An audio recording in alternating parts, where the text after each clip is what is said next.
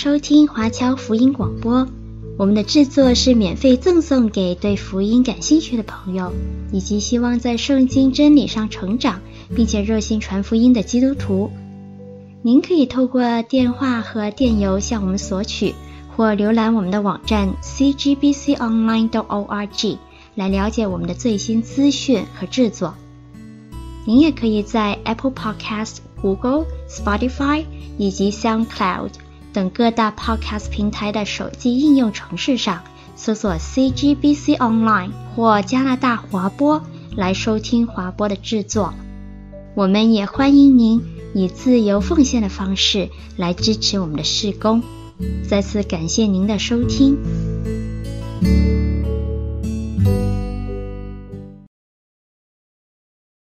明天还有新功课，第二讲：成功与失败。好了，我们刚才呢已经啊呃用了四十分钟、四十五分钟左右分组哈啊、昨天我给你们那个四条问题，大家已经在小组里面讨论过。有机会呢，我们再看看，在全全班一起聚集的时候，我们再有一些的回应。可是现在呢，因为时间的关系，我要开始讲今天的呃主题，就是讲到成功与失败。我在很多的场合都问人，特别是年轻的人，我就说：你这一生里面，对你来讲，什么是成功，什么是失败？换句话说，你自己的字典里面，你自己的字字典里面，你的定义，什么是成功的定义，什么是失败的定义？你越早思想就越好。那今天呢，我愿意从圣经里面找一些人物，我们来看看他们的生活跟我们现在的生活，他们的价值观与我们现在的价值观，也许你会发现呢是差不多的啊。你一面一面听的时候呢，你一面就留意，把自己跟他们来做一个啊比较，你会发现几千年以前、很多年以前跟现在人没有太大的分别。只不过是环境、处境有点不同。圣经里面呃最早的几几卷书呢，有一有一个卷是《士师记》，《士师记》第四章呢，有一个将军西西拉，他是迦南王的一个很重要的将军，他能够打仗，而且在那个时期呢，他们的国家呢有贴居贴的车子啊。用用用金属做的铁的车子有九百辆，那么大军有一万，在当时来讲是好厉害的。那么这个这个西西拉是很棒的一个将军，结果呢，他就落败了，在以色列啊的的大战里面，他落败，然后他就逃了，徒步的跑，后来怎么样？后来他就死在一个女人的身上，被那个帐幕的那个橛子钉入他的头而死掉，而且是在他睡着的时睡的睡着的时候。然后呢，这撒母耳记下第十五到第十七章，有一个大卫的谋士啊，他的他的他的啊叫做什么？我忘记叫什么了哈。就是他的，他用用脑替他出计划的这个阿西多夫。阿西多夫呢，就后来就跟亚沙龙叛变。那么经文里面说到怎么样？说他出的主意如神一样，就是说人人都被推崇他，人人都啊看着他来呃来来来定前面的方向。可是有一次呢，亚西多夫所定的计谋呢就不好了，他们没有采用，采用了别人的方法，别人的计谋。你知道他怎么样？他就回家安排他家庭一切的事情，然后他就自杀吊死了。你想想他的心境，因为被另外一个人超越他。他是多么的失落，他觉得自己很失败。在传道上传道书一章三十四节然后十一节讲到一切都源于神。但是呢成功与失败就控制我们的价值观。你怎么样想是世界的价值观是非常注重高位金钱名誉地位聪明、权力、外表、背景、出身、学历、居所，或者是居的你居住的呃的的的的呃地方地区、汽车。你穿的衣服，你出入的社交场合，学校呢，要栽培学生要赢，不可输，要在很多人之上，所以呢，就忽略了栽培自己的中心，生命的中心。如果我们以这一切，刚才我所讲的这一切来做人生的目标，那么你就落在一个很大的危险的地步，就是当你失意的时候，你没有支持了，你没有出路。大家有没有想过，成功？有时候是要因为天时地利人和来配合的。如果这些外在的条件不在，你里面有没有能力去翻身呢？你里面有什么宝藏能够帮助你度过这些时间呢？所以你你知道吗？我想你知道的，我我不需要问这个问题。为什么有很多人自杀呢？为什么人很多人觉得这件事做不好，那件做不好，他就放下放弃呢？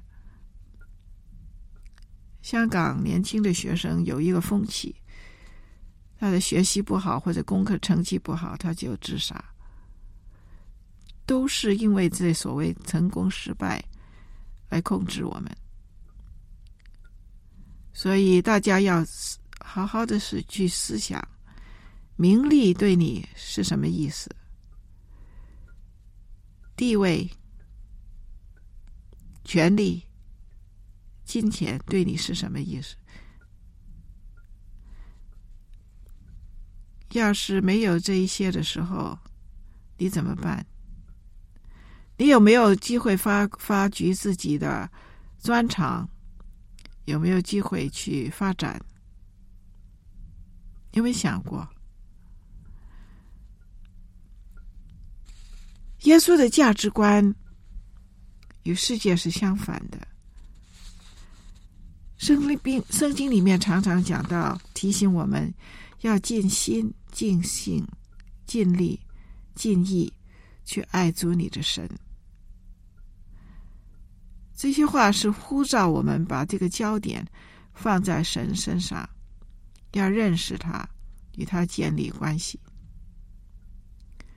先求他的国，爱人如己，这是教导我们要爱自己，认识自己，认识自己是一个有价值的人。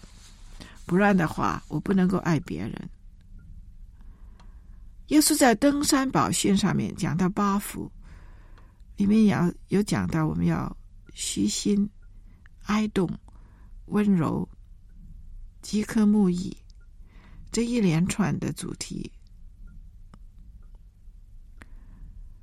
所以各位，我为什么今天是特别讲这个主题呢？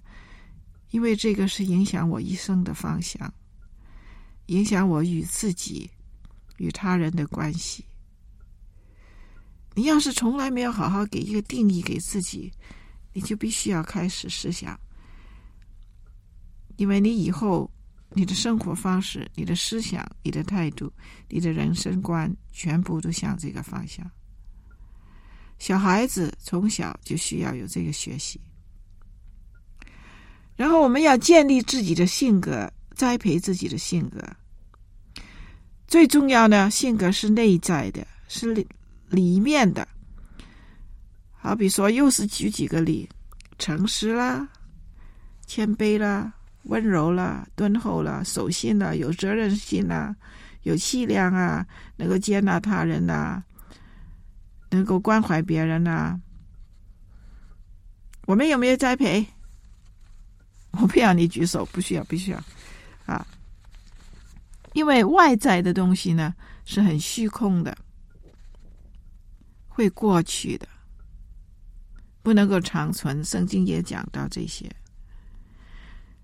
我们要知道我的价值观是从何而建立。现在这个时代，很多人都知道是我原生家庭、我长大的家庭带给我这一套的价值观。可是很多人呢，长大以后呢，没有去检查。没有去评估，所以他就跟着原来的方向去走。其实，人是可以检讨、检查、检讨，然后重新定了自己那个定义。我现在先现在用一些时间，把人生各个阶段的历程啊分开，然后跟大家看看当中的改变。其实我昨天已经提了一点了，我已我已经提过，就说我们的改变是包括生命的历程、生命的过程的，所以现在我就比较详细一点讲哈。不过呢，也只是在这里啊详细一点。可是你可以去上一些课程，整个课程都是讲人生阶段或者是啊啊啊啊生命的历程。我们零岁到十岁呢是童年。你写我的童年大概都是这这些年日，十岁到十二岁呢是青春前期，啊，以前这个时期不太显明的，可是现在因为小孩子营养太好了，他很早就已经生长得很快，所以呢，十岁到十二岁是青春前期啊，pre-adolescence 是有很大的改变。你家里有这些少这些年轻的人呢，你就知道他在思想啊，在情绪方面已经很大的改变。十二岁到十五岁呢是少年，十五岁到大概二十三岁是青年，这个都是大概的啊。二十三岁到四十岁是成年，四十岁到六十五岁是中年，六十五到七十呢是退休的。七十以后呢，已经开始踏入那个啊、老年或者是晚年了。那童年也经过很多不同的阶段的，有童年初期、童年中期、童年后期。总而言之呢，是一个过渡期。我昨天讲过，他从一个躺在啊看着天花板那个那个小婴孩，变成他能够翻身，然后他坐，然后他站起来，然后他走。那已经是经历了很多的改变的阶段，所以是过渡期。十七到二十二岁呢，是青少年踏入成年的过渡期。他好有时候好像很大。十七岁到二十二岁呢，是青少年踏入成年的过渡期。这个是很多人说是这个杠杆年龄了哈啊、特别是那些读完中学开始做工的人。很多的场合，他的上司或者其他人当他做小孩子，可是因为他负起工作的责任，又把他当成成人，他自己也很乱，所以在这个过渡期里面，他有点像是是不像的哈，就不知道自己是在什么地方，慢慢他就适应了。到了四十岁到四十五岁啊，或者三十七岁到四十三岁呢，就踏入那个中年的过渡期。许多人都称这个这个阶段是中年危机，我自己本人就不赞成这句话。那危机的意思呢，就是说啊，我以前我我以前处理事情的方法不能够再用，所以我有点不晓得措手不及，我不知道怎么样做。可是要是我对自己有认识，对人生的阶段有认识呢，我知道一定有改变，可是不会来了一个很大的危机的。所以大家记住。然后呢，大概六十到七十岁呢，就是包括那个啊退休啦，啊进入晚年的过渡期。这个过渡期跟年轻的时候的过渡期也是不同的。那么所有的过渡期呢，都是从 A 到 B 啊。那么啊，二十八岁到三十三岁是一个非常波动的时期。我自己教书教了这么久呢，我就觉得这个是一个三十岁危机，因为在这个时期呢，有很多的决定，交友、恋爱、婚姻、婚姻啊啊。前途、工作、生活方式，很多都是这个时候建立的。那么你以后一生的日子大概都随着这个方向走。虽然以后会有再有改变，可是这个是那个基本的呃建立的一个一个一个阶梯来的。所以呢，啊，对很多人来讲呢，是一个很重要时期，可许多人都不知道。所以啊，这个是啊最重要的一段时期。然后呢，大概四十六岁到五十三岁啊，大概啊，就是女性的更年期。所以我们一生有很多的关口，你知道关口吗？啊，很多很多要呃呃呃呃要过的的的时候，每一个关口呢，会把我们摇动，然后呢，会令我们的价值观改变。比方说，一个小孩子，他刚刚开始入学的时候，进入学校，他生活起了很大的改变。他从小在家里只有家人，可是到学校，他有很多跟他一样年龄的孩童，而且还有其他不认识的陌生人是在他四周啊，告诉他做这样做那样。所以很多小孩子上学的时候，刚上学的时候，他不愿意去啊。他的小朋友又打他或者抢他的玩具，他也是做同样的事情，所以变成他到学校好像好像去抢东西一样。可是慢慢的他就习惯，老师也会教导他。小学的时候也有很多挣扎，特别是小呃小学的后期，有些孩子呢很很早就长高，有些总是不长高。你在学校里面就看见这两种高度的人有很多的比赛，很多的适应。要是我对自己不认识，我非常在乎别人怎么样看我的话呢，那就很惨了啊！因为跟着的年日，中学、大学，我们有一个倾向，就是被社会的标准来啊塑造我们，来考验我们，别人的期望来定我是一个怎么样的人。这个要是没有改变呢？但我一直到成年以后呢，我就被成就、跟我的生活、跟我工作的要求考验，成功失败就显得很清楚。到中年时候呢，很多人有很多的思虑缠绕他；退休的时候，到老的时候也有不同的关口，因为那个自我的价值呢，跟那个意义是不同的。很容易令我们是颓废，失去啊活的意义，或者是掉在一个忧郁的深潭里面。